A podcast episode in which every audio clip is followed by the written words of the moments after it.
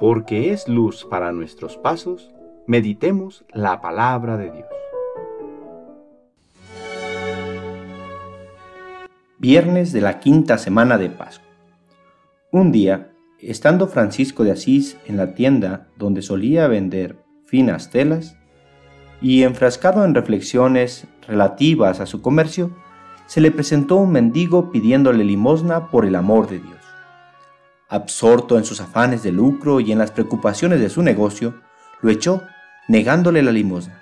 Pero después que el pobre se fue, Francisco, movido por la gracia divina, empezó a reprocharse su falta de cortesía, diciéndose, si este mendigo te hubiera pedido algo en nombre de algún noble o persona importante, le hubieras dado cuanto te pedía.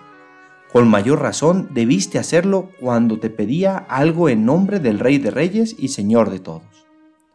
A partir de este hecho, desde aquel momento, se comprometió a nunca negarle nada a quien le pidiera ayuda en el nombre del Señor, y llamando al mendigo le dio una abundante limosna. Jesús nos dio un mandamiento. Ámense los unos a los otros como yo los he amado.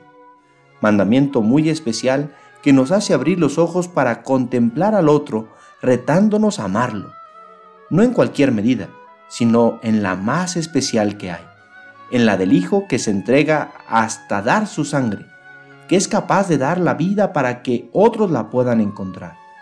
Es Jesús quien nos enseña dónde está la felicidad. Ella se encuentra cerca si nos animamos a amar. Este mundo tiene de todo, pero una cosa le hace falta para la felicidad de encontrar.